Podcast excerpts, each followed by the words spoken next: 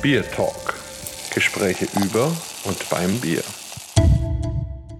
Hallo und herzlich willkommen zu einer neuen Folge unseres Bier Talks. Wir sind jetzt schon bei der Nummer 36 angelangt und haben uns natürlich wieder einen besonderen Gast eingeladen. Vorher natürlich am Mikrofon wie immer ich, der Markus und der Holger. Genau. Und unser Gast ist diesmal eine ganz spannende Person. Man könnte sagen, ein kochender Physiker oder ein Sensoriker oder ein Mensch, der einfach Neuland auch im ganzen Gebiet rund um die Ernährung betritt, ist der Thomas Wilgis, seines Zeichens Professor und wird sich jetzt gleich selber mal ganz kurz vorstellen. Ja, guten Tag. Es freut mich hier zu sein und es freut mich auch, zu einem Biertalk einmal teilzunehmen. Wie es Markus auch gerade schon eingeführt hat, ich bin also jetzt nicht der große Bierpapst und auch schon gar nicht der große Bierkenner, sondern ich gehe das einfach ein bisschen von meinem Fachgebiet her an und das ist eben die Physik, das ist die Chemie, das sind im weitesten Sinne die Naturwissenschaften. Da gehört ja auch das Bier dazu, das ich sehr gerne trinke, mein molekularer Verstand. Das ist für mich immer wichtig, dass man dort einfach die Zusammenhänge erkennt. Und das ist so eigentlich auch mein Leben. Deswegen, auch wenn ich koche, wie es gerade so schön von Markus gesagt worden ist, ein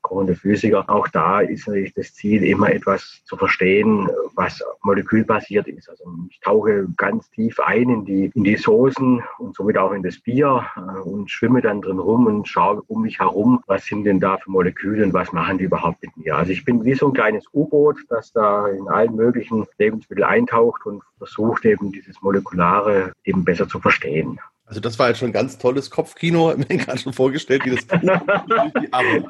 ähm, äh, rumfährt. Aber ein bisschen Understatement ist es doch, denn immerhin gehörst du zu den Personen, die ein Buch zum Thema Bier geschrieben haben, nämlich das Buch Beer Pairing, wo du auch die Biere nach ihren Aromen und verschiedenen Kategorien eben ein bisschen aufgeschlüsselt hast und Empfehlungen gibst, was man dann dazu eben kombinieren kann. Und das ist schon ein bisschen Standardliteratur auch für alle Leute, die sich mit dem Thema Bier beschäftigen. Also insofern könnte man vielleicht noch grundsätzlich fragen, du trinkst schon auch Bier, gell? Gerne, oder nicht? Also ich trinke jeden Tag ein Bier. Das ist also für mich immer abends eigentlich der perfekte Einstieg zum Essen. Jetzt trinke ich da nicht gleich eine ganze Flasche, sondern ich teile das Bier mit meiner Frau. Das heißt, also das nimmt dann eben den Aperitif ein. Das heißt, also da wird eben dann tatsächlich eben der Magen präpariert. Das ist dann isst man ein bisschen Nüsse dazu, vielleicht auch mal das ein oder andere Wurstscheibe. Also so wie das in Frankreich eigentlich auch üblich ist. Das haben wir dort immer sehr schön gesehen, weil natürlich das immer das Getränk hat auch eine bestimmte Funktion. Also das Bier ist mit Sicherheit auch ein guter Durstlöscher, das, das gebe ich auch zu. Und gerade in Sommertagen, in so warmen Herbsttagen, wie wir das jetzt haben, ist das also idealer Aperitif, weil Bier hat natürlich ein, eine, eine großartige Funktion. Es ist bitter, es ist ein bisschen leicht süßlich, es dominiert aber durch bitter und es ist natürlich etwas ganz Großartiges, das als Aperitif zu verwenden. Also Holger, jetzt habt ihr was gemeinsam. Er trinkt auch jeden Tag ein Bier, oder? Ja, nee, absolut. Also ich sagte es ja immer, dass das gesund ist, dass das der Beweis ist, dass Gott uns liebt und so. Und ich bin schon ganz gespannt, weil jeden Tag habe ich ja Glücksgefühle für Gaumen, Auge und Nase. Und jetzt einfach mal molekulare Eigenschaften damit zu verbinden, ja, hört sich spannend an. Also mal sehen, was, was sich da mir noch Neues aufschließt. Jeder hat ja ein Bier mitgebracht. Vielleicht magst du anfangen, uns deines vorzustellen? Ich fange mal an mit dem regionalen Bier, das ich hier aus Mainz mitgebracht habe. Das ist also eine kleine Mainzer Brauerei. Das ist das Euchen Bier, das ist die Euchen GmbH. Mit dem Bier hat es eine ganz besondere Bewandtnis. Also das ist eigentlich eher nicht so molekular, sondern eigentlich eher emotional, weil einer der Brauer, also der, der, der Herr Vogel, das ist jemand, der aus meinem Heimatort kommt, nämlich von der Schwäbischen Alb, aus Oberkochen. Und das war eigentlich unser alter Nachbar, also der Vater war unser alter Nachbar. Und der war auch dann Forster und Forstbeauftragter in dem, in dem, in dem Ort. Und sein Sohn hat sich aufgemacht und braut Bier in Mainz. Also ihn verschlug es ähnlich wie mich nach Mainz und deswegen ist da auch eine besondere emotionale Bindung da. Und die machen eigentlich ganz ausgezeichnete Biere. Die machen jetzt nicht die ganz absoluten verrücktesten Biere mit den wildesten Hopfen und den, den wildesten IPAs und den bittersten Bitterbieren, sondern das sind eigentlich sehr süffige Biere. Die folgen eigentlich eigentlich schon ein wenig den klassischen Bierstilen, wenn auch natürlich mit Abweichungen, dass ein Weizen mehr gehopft ist und all solche Sachen. Zu Anfang der Corona-Krise haben sie sich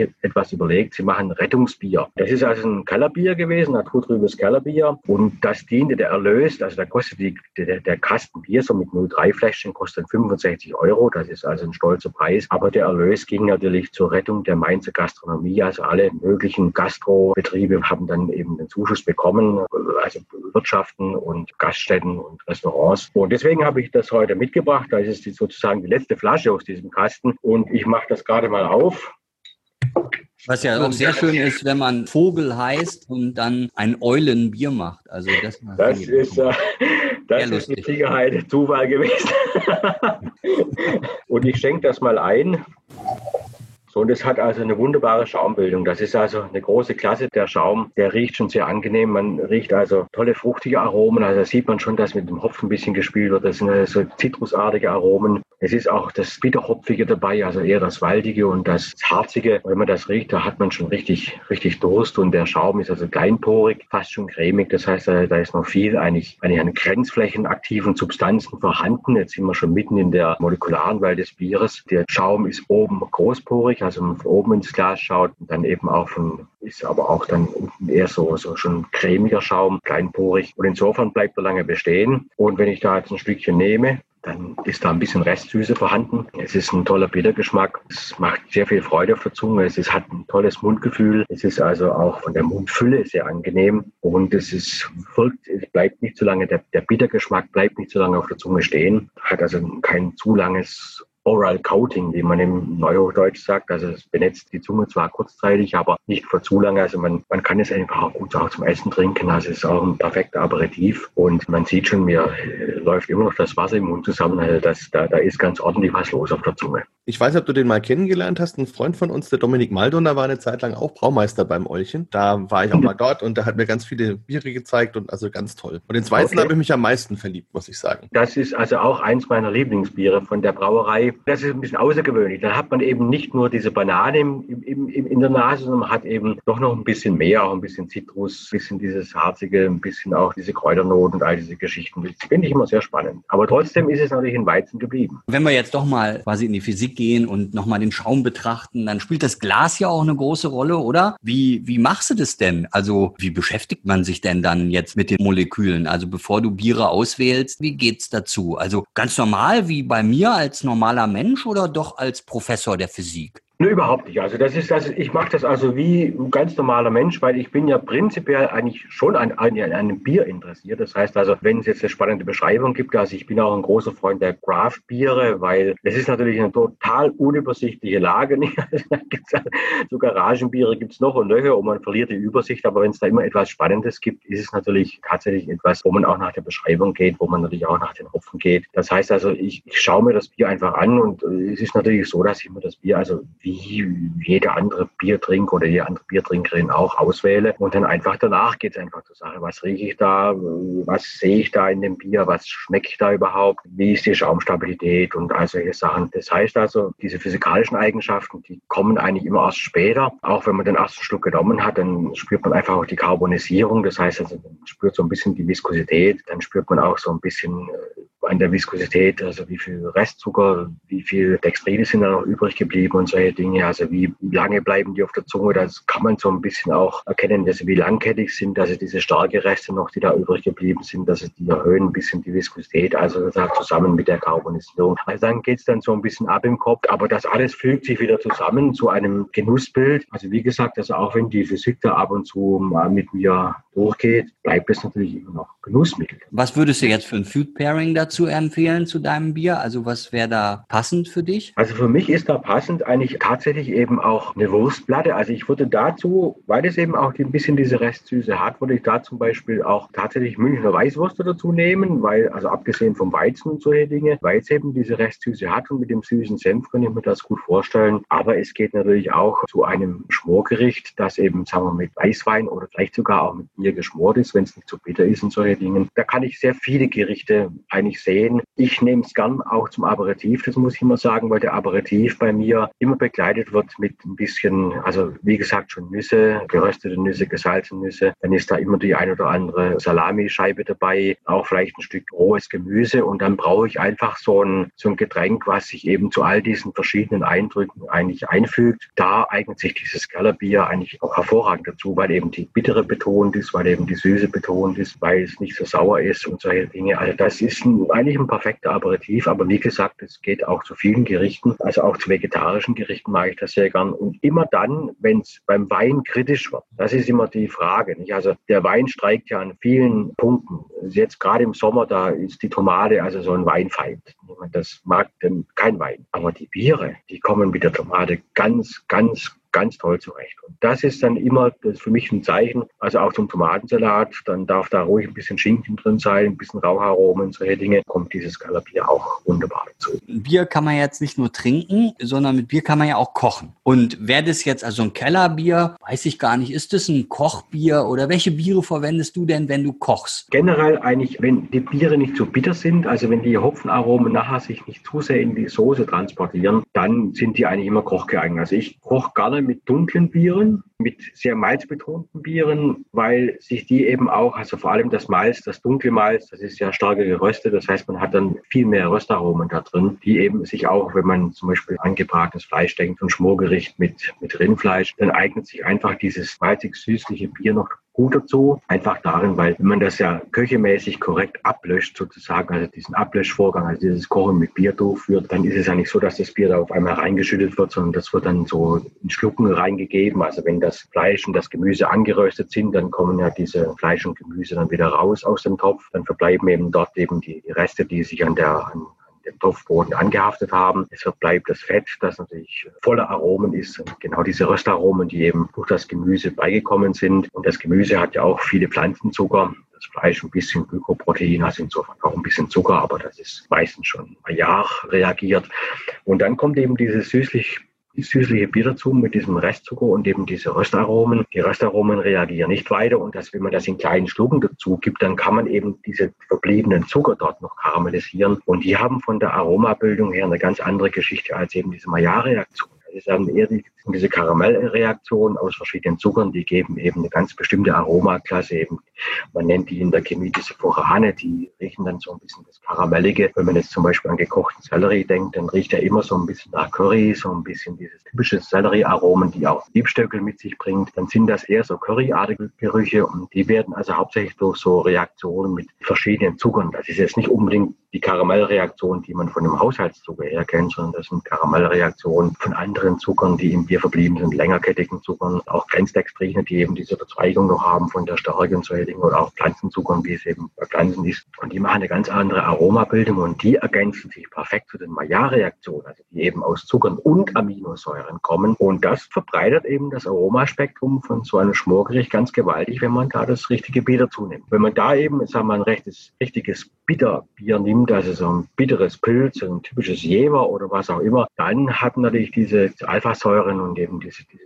typischen Hopfenaromen keine, keine Chance da zu reagieren, sich zu Aromen umzubauen und dann transportiert sich eben dieser Bittergeschmack in das Gericht hinein und das schmeckt nicht allen Leuten. Insofern ist das etwas sehr Spezielles, also da muss man ein bisschen vorsichtig sein mit der Dosierung. Ja, vielen Dank. Jetzt weiß ich endlich mal, warum das so ist.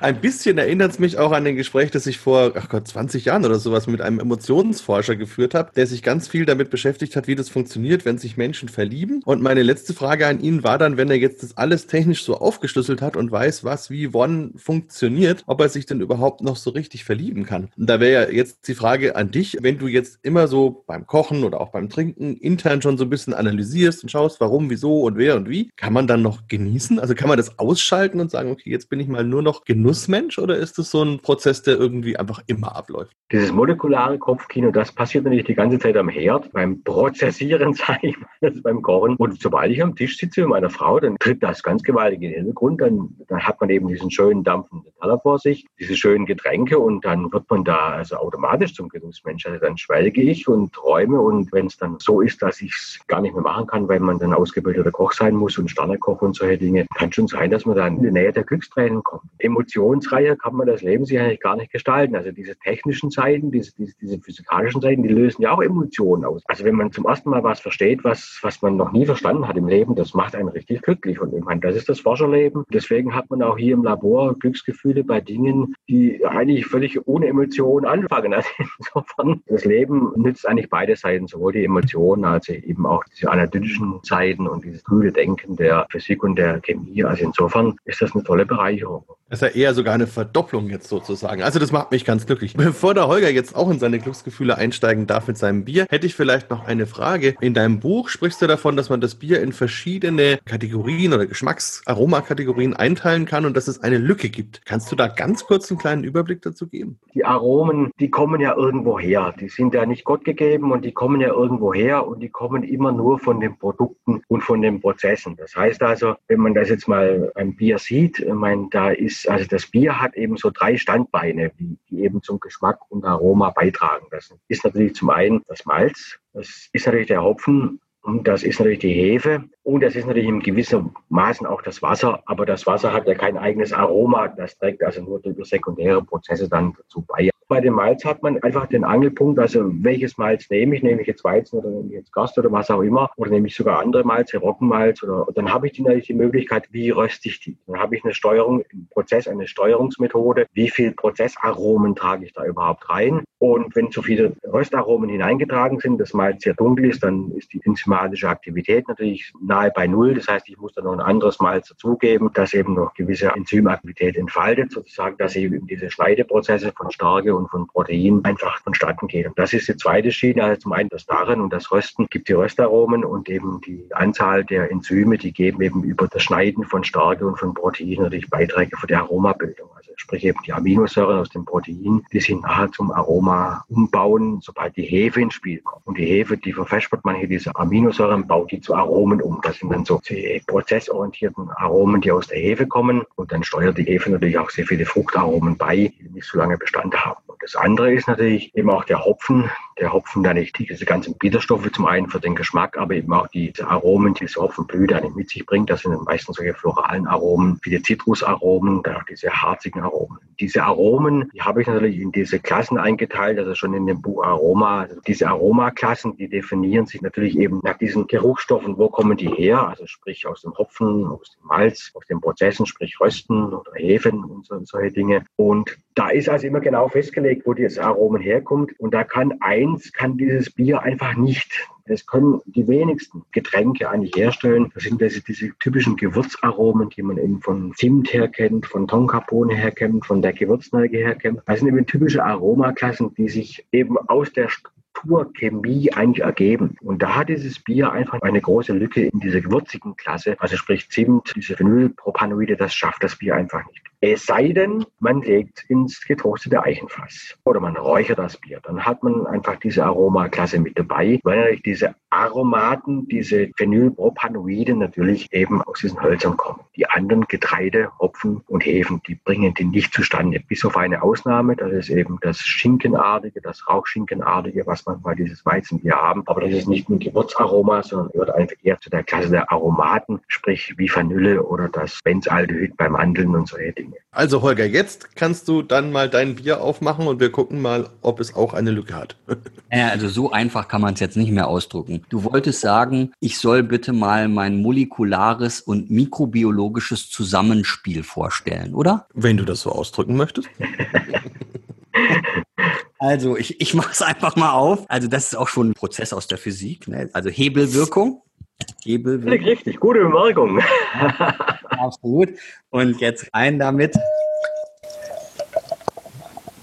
Ich habe natürlich wie immer mir Gedanken darüber gemacht, welches Bier passt natürlich auch zum Talk und zum Gast. Und ich habe mich entschieden für was ganz Verrücktes. Und zwar für ein Pau-Pau-Bier. Und es kommt von Batzenbräu in Bozen. Und Pau-Pau ist eine Pflanze, die produziert eine Frucht und die sieht so ein bisschen aus wie eine Mango, wird genannt als indianische oder amerikanische Banane. Ich rieche jetzt mal rein. Wir haben hier so, also erstmal natürlich fruchtige Aromen. Man hat eine Mangonote, also die Mangonote überlagert vielleicht sogar die Bananennote. Es ist so ein richtig schönes, so ein fruchtiges Ale, ne, also ein obergäriges Bier, hat fünf Prozent. Die Farbe ist so leicht opak goldgelb. Eine Schaumbildung habe ich nicht so eine gute, also kein so fester Schaum. Wenn man es jetzt verkostet, dann sind eben diese fruchtigen Aromen immer noch im Vordergrund, aber man hat auch das Bierige. Es ist so ein cremiges Mundgefühl und macht jetzt vielleicht, also weil wir ja auch gerade beim Food Pairing waren, so Lust auf einen schönen frischen Salat. Also das könnte ich mir dazu unheimlich gut vorstellen. Vorstellen. Hat eine bittere auch, die ist auch mit dabei, aber das Fruchtige ist doch sehr im Vordergrund. Sehr zufrieden bin ich damit. Es ist was ganz Besonderes. Ja, muss man, muss man mal getrunken haben, sowas.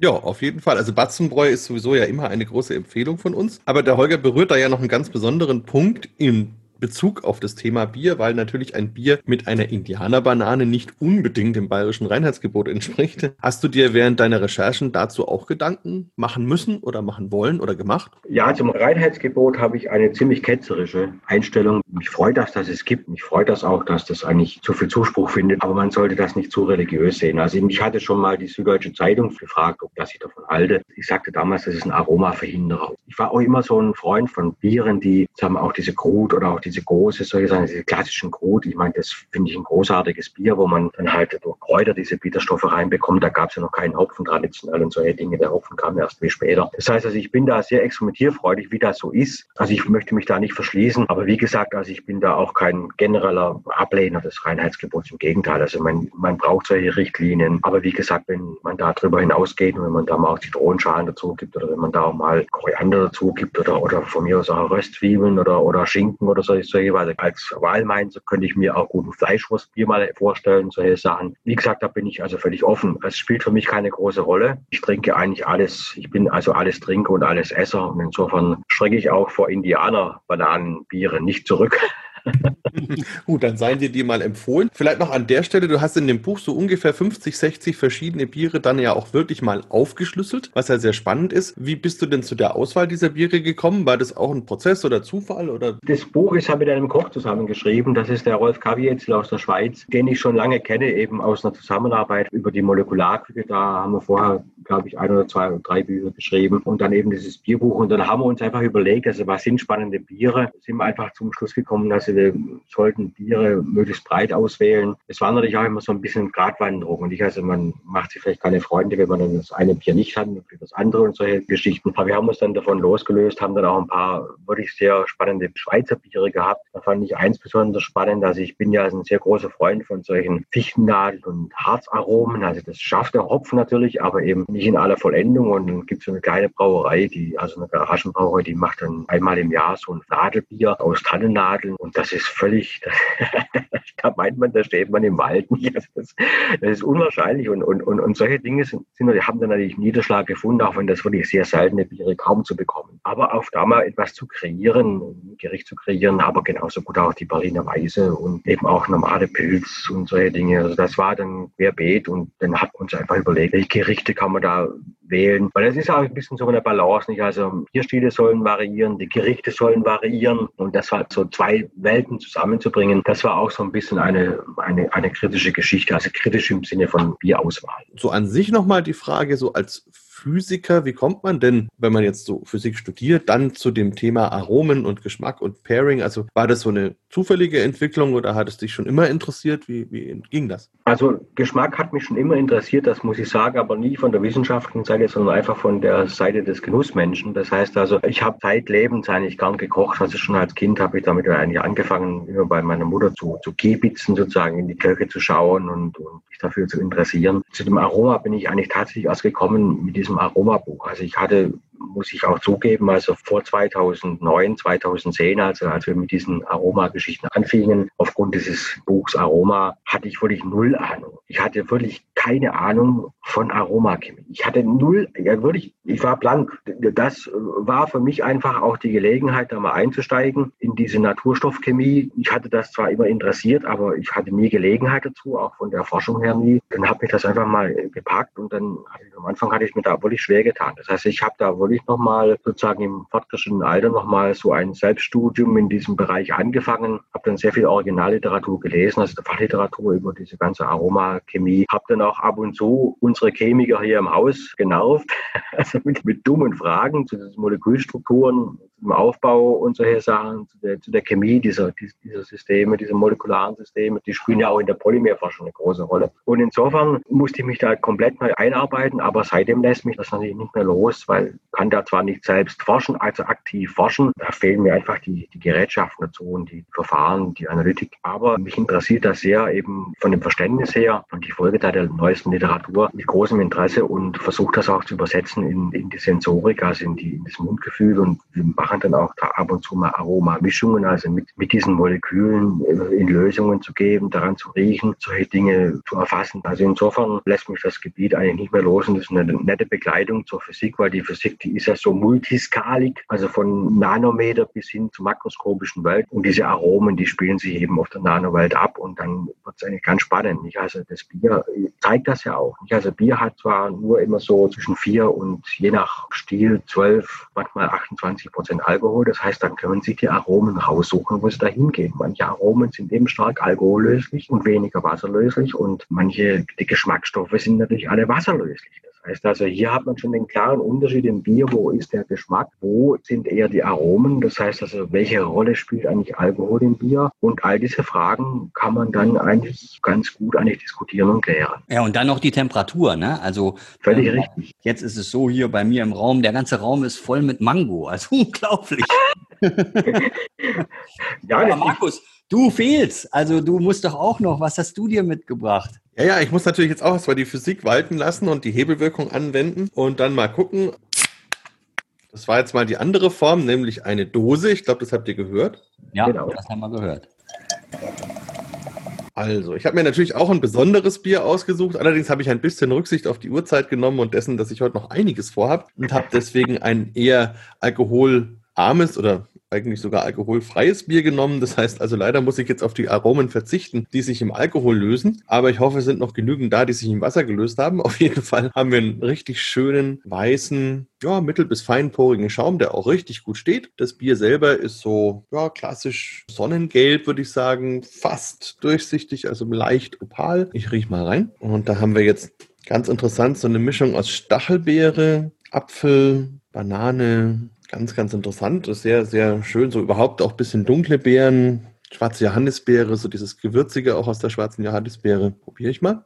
Sehr schönes, weiches Mundgefühl. Dann kommen auch diese Früchte wieder und es geht dann über in so eine erst kräftige Bittere, die aber hinten raus sich wieder abschwächt, also gar nicht so lange nachhält. Insgesamt ein schöner, weicher, runder Trunk. Also toll. Ja, was ist es für ein Bier? Ja, ich war ein bisschen blasphemisch und habe mir gedacht, dann muss ich jetzt heute schon irgendwas Besonderes auspacken. Und auf der Dose steht drauf The King's Cup und es kommt von Mikkeler und zwar aus Dänemark. Und es ist ein Hoppy Wheat Ale, aber eben alkoholfrei. Und das Spannende ist, er hat das speziell und exklusiv gebraut für die Burger King Gruppe. Also das ist praktisch ein Burger King Bier, was es dort auch nur in den Burger King Filialen gibt und was eben gedacht ist als alkoholfreies Bier zu den jeweiligen Fastfood Speisen. Also insofern vielleicht für den Molekularkoch ein bisschen blasphemisch, aber auf jeden Fall ein ganz tolles und spannendes Bier. Überhaupt, also ich glaube, dein neuestes Buch, woran du gerade arbeitest oder was jetzt rauskommt, rauskommt, geht ja hauptsächlich ums Thema Ernährung. Spielt da auch sowas wie Fast Food eine Rolle oder worum geht es da? Es geht natürlich schon auch um Fast Food. Es wäre kein Buch von mir, wenn es nicht um molekulare Zusammenhänge geht. Und das ist natürlich etwas, was mir am Herzen liegt. Lange Zeit habe ich Ernährung nicht verstanden. Also ich, ich verstehe es auch heute noch nicht. Diese ganzen Studien, die es da gibt und diese ganzen Ernährungsempfehlungen, die habe ich nie verstanden, wie man da eigentlich dazukommt und wie man das eigentlich behaupten kann, dass jetzt das und das gesund ist und das und das nicht gesund ist und die gesättigten Fettsäuren ungesund und die ungesättigten gesund sein sollen. Und all diese Sachen, das ist natürlich alles in gewisser Weise Meinung ich wusste nie, wie man zu dieser Meinung kommt. Und wenn man die Originalarbeiten liest, wie das zustande kommt, dann stehen all diese Meinungen auf sehr schwachen Füßen. Das geht ja zurück auf die 50er, 60er Jahre in den USA. Und da gab es nur eine wissenschaftliche Veröffentlichung, die eigentlich erklärt hat, dass diese gesättigten Fettsäuren eigentlich weder gesund noch ungesund sind, also dass die sich völlig neutral verhalten. Aber das wollte kein Mensch wissen. Wenn man das sich alles anschaut, diese ganzen Ernährungsfragen, dann ist man wieder bei der Physik und Chemie. Denn bevor das oder bevor dieser Stoff, dieser gesättigte Fettsäure zum Beispiel bevor die natürlich, sag mal, irgendwo ankommt im Körper, da passieren eine ganze Reihe von Dingen und dann muss ich mal gucken, immer sich fragen, wo kommt diese gesättigte Fettsäure auch her? Was hat die für biologische Aufgaben? Also dort, wo sie herkommt, also sprich in den Pflanzen oder in den Tieren. Und dann kommt man auf ganz andere Ideen. Und das ist also in diesem Buch eigentlich gemacht worden, dass man versucht, das molekulare Verständnis dafür zu entwickeln, also was solche gesättigten Fettsäuren eigentlich machen, weil wir brauchen die natürlich auch Massen, deswegen stellt unser Körper auch en masse her. Wenn wir jetzt nur noch ungesättigte Fettsäuren essen würden, dann äh, würde unser Körper umso mehr herstellen. Das heißt, er braucht sie einfach auch für die Membranen unserer Zellen, weil dort eben mit diesen Fettsäuren eben die Biegenergie eingestellt wird. Und warum haben Pflanzen mehr ungesättigt? Das ist ganz einfach, weil Pflanzen müssen das aushalten, dass sie manchmal in den Tropen stehen, dass sie manchmal bei uns stehen und Pflanzen müssen Temperaturen aushalten von, sage ich mal, minus 10 Grad im Winter bis hin zu 30, 40 Grad im Sommer, wenn die Sonne drauf knallt. Und wir Tiere und Menschen haben es eigentlich sehr bequem. Wir haben also immer diese 37 Grad, also unsere Membranen brauchen eine konstante Flexibilität, während die Pflanzen brauchen eben eine sehr variable Flexibilität und deswegen wird das eben über die Fettzone eingestellt. Und das ist der einzige Grund dafür. Und deswegen sind da viele Diskussionen einfach so geführt, dass man eben diese Ursprünge vergisst, dass man auch die physikalisch-chemischen Aufgaben dieser Nährstoffe einfach vergisst. Und diese ganzen Beobachtungsstudien sind mit solch hohen Federn eigentlich behaftet, dass man da eigentlich nichts sagen kann. Weil selbst wir drei, die wir hier sozusagen am virtuellen Tisch sitzen, sind von unserer Physiologie her so unterschiedlich, dass die Empfehlung, die ich mir geben würde für meine Ernährung aufgrund meines schlichten, naiven Körpergefühls, würde ich natürlich nicht übertragen wollen auf dich, Markus, oder auf dich, Holger. Da sind sicherlich viele spannende Erkenntnisse zu erwarten. Habt ihr euch dann auch mit dem Thema Intervallfasten oder diesen ganzen modernen Superfoods oder sowas beschäftigt? Ja, das ist alles halt in diesem Buch zusammengefasst. Also das Intervallfasten hat natürlich im Augenblick einen sehr hohen Stellenwert. Da ist auch was dran. Also jetzt,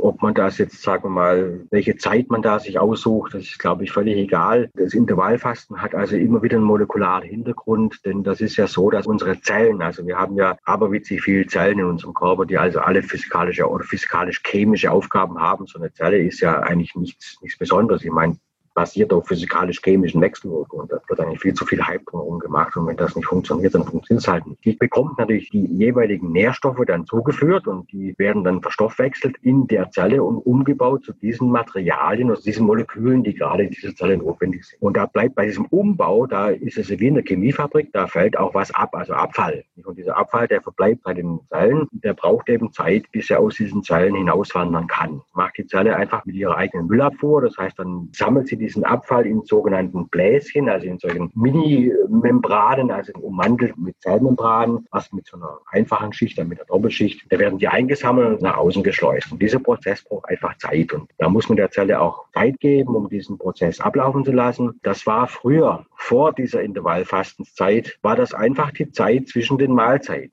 Man hat einfach ein, zwei Mal am Tag gegessen, vielleicht ein bisschen was zwischendrin, aber nicht zu viel zwischendrin. Zwischen zwei Mahlzeiten hatten die Zellen einfach genügend Zeit, diesen Reinigungsprozess und auch über Nacht dann sozusagen ablaufen zu lassen. Wenn wir aber heute sehen, wie gegessen wird, dann wird da gefrühstückt ausgiebig, dann hat man um elf Hunger, dann kommt da der Powerriegel und was weiß ich und dann kommt um zwölf das Mittagessen, dann ist um drei der Joghurt dran und der Apfel oder was weiß ich, um vier dann der Nachmittagskaffee mit einem Stück Kuchen und dann um 18, 19, 20 Uhr das Abendessen. Das heißt, es sind viel zu kurze Intervalle Signale eigentlich, die man den Zellen dann Chance gibt, einfach da sozusagen diesen Reinigungsprozess durchzuführen, also diesen, diesen Aufräumprozess, die Zelle wieder Stuben reinzumachen sozusagen. Das ist einfach zu kurz und deswegen ist das schon sinnvoll, das zu machen. Oder man isst halt nur, wie das eben unsere Vorfahren im Paläolithikum auch gemacht haben, einfach, man isst einfach dann, wenn es was gibt und dann hat man wieder lange Zeit Pause. Die Lebensgründe haben sich da verändert, deswegen ist da schon was dran. Das lässt sich auch molekular belegen. Der Begriff Superfood, das ist natürlich Humbug. Das ist kompletter Humbug. Also meiner Ansicht nach, um mal wieder zum Thema zurückzukommen, Bier ist ein Superfood. Tja, das sage ich schon immer. Ich muss auch nochmal, also wenn man dann Angst hat vor Alkohol, dann ist auch alkoholfreies Bier ein Superfood, weil es bietet sehr viel. Es ist eigentlich ein isotonisches Getränk. Ein alkoholfreies Bier nach dem Sport oder beim Sport ist also zehnmal besser wie so ein Energy Drink.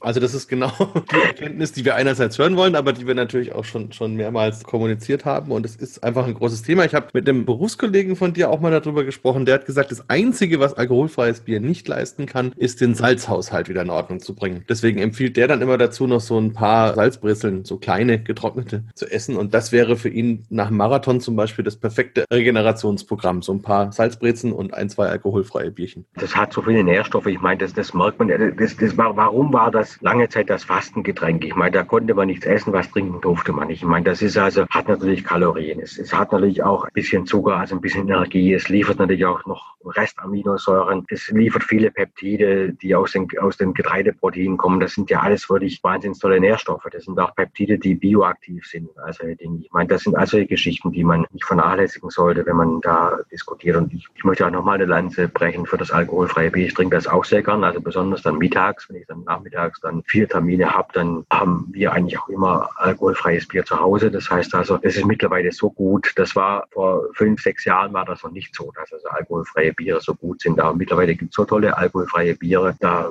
vermisst man den Alkohol nicht mehr. Das heißt also, die Aromafreigabe ist kaum noch anders als bei Bieren, die ein bisschen Alkohol haben. Also insofern, da hat sich sehr viel getan in der Brauwelt und es macht uns eigentlich wirklich froh, dass es die Entwicklungen gibt. Also da sind wir auch sehr, sehr glücklich. Ich habe auch schon, schon lange immer wieder alkoholfreies Bier propagiert und es gibt eben mittlerweile wirklich tolle Produkte. Leider aktuell vor allem außerhalb von Deutschland, wobei mittlerweile auch viele deutsche Brauereien nachziehen und sich da so ein mhm. bisschen anlehnen. Und so hat man jetzt wirklich selbst ein alkoholfreies Stout oder solche Sachen, die wirklich volle Aromatik haben und, mhm. mhm. und es einen manchmal fast vergessen lassen. Ja, Holger, das war doch fast schon ein schönes Schlusswort mit dem Thema Bier ist ein Superfood. Hast du noch eine Frage? Mich würde jetzt nochmal wirklich in der Tat interessieren, weil es gibt noch noch so ein Buch zum Thema Material und Genuss. Und da spielt ja dann Kupfer eine Rolle. Und viele, viele alte Sudhäuser sind ja aus Kupfer und die katalytischen Eigenschaften und die Langlebigkeit und antibakterielle Wirkung und Wärmeleitfähigkeit und was weiß ich nicht. Aber aktuell baut man ja fast alles dann aus Edelstahl. Und das ist ja auch nochmal ganz spannend, dann da genau hinzuschauen, was das wiederum macht. Weil wir haben ja auch schon des Öfteren gehört, dass zum Beispiel auch während der Gärung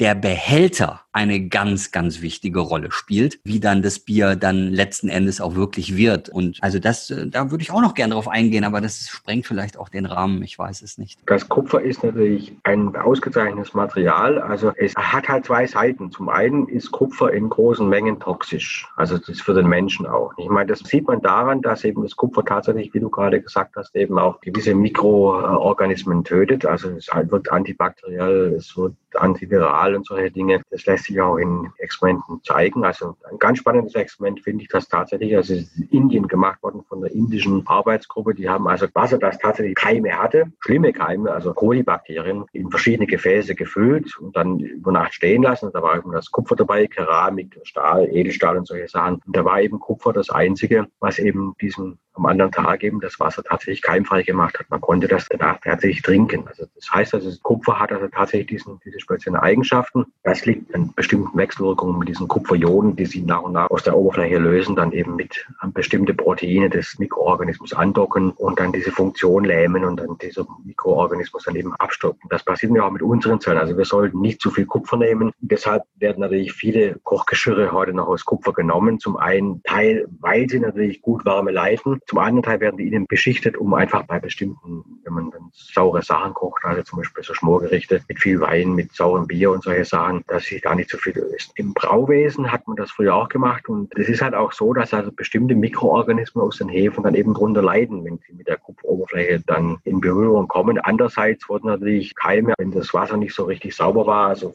im Mittelalter oder was auch immer, wurden natürlich da auch abgetötet. Also wie gesagt, das sind die beiden Seiten des Kupfers. Kupfergeschirr ist nach wie vor eine tolle Geschichte, vor allem wenn man das vom Herd sieht, also insbesondere auch von einem Gasherd, dann hört es eben sofort auf zu kochen. Wenn Sie das dann mit einem dicken Edelstahltopf machen, dann kocht die Soße eben noch nach, karamellisiert noch nach und beim Kupfer ist es einfach nicht so, weil es reagiert instantan auf Wärmeänderungen. Und das ist eben der große Vorteil. Ich setze einmal im Jahr ein Kupfergeschirr ein, nämlich immer rund um die Weihnachtszeit. Da gibt es bei mir nämlich Feuerzangenbowle. Und das, das ist auch allein aus optischem Grund natürlich im großen Kupferkessel immer ein schöner Genuss. Ja, selbstverständlich. Bei mir hat das auch eine Funktion. Immer dann, wenn es Marmelade gibt oder wenn ich Marmelade koche bzw. Konfitüre koche, wird das nach wie vor im Kupferkessel gemacht, weil natürlich diese Kupferionen ein bisschen bei der Vernetzung des Pektins helfen. Insofern kriegt die nachher eine bessere Konsistenz, diese Konfitüre. Also insofern hat die also alles Mögliche noch. Auf Kupfer kann man immer noch nicht so richtig verzichten. Das war jetzt aber ein toller Tipp. Das werde ich auch mal machen. Wenn ich wieder Marmelade mache, dann mache ich das in meinem Feuerzangenbohlentopf. Natürlich, ja, ja. Ich habe auch gerade noch mal wie es ein neues Kopfkino bekommen. Ich könnte mir vorstellen, vorstellen, wir machen vielleicht mal einen Koch-Bier-Talk. Also, dass wir uns mal irgendwie treffen, wenn Zeit und Gelegenheit ist und, und kochen vielleicht mal zusammen mit Bier. Und das wär zeichnen super. das nebenbei auf. Das fände ich eine ganz, ganz witzige Geschichte.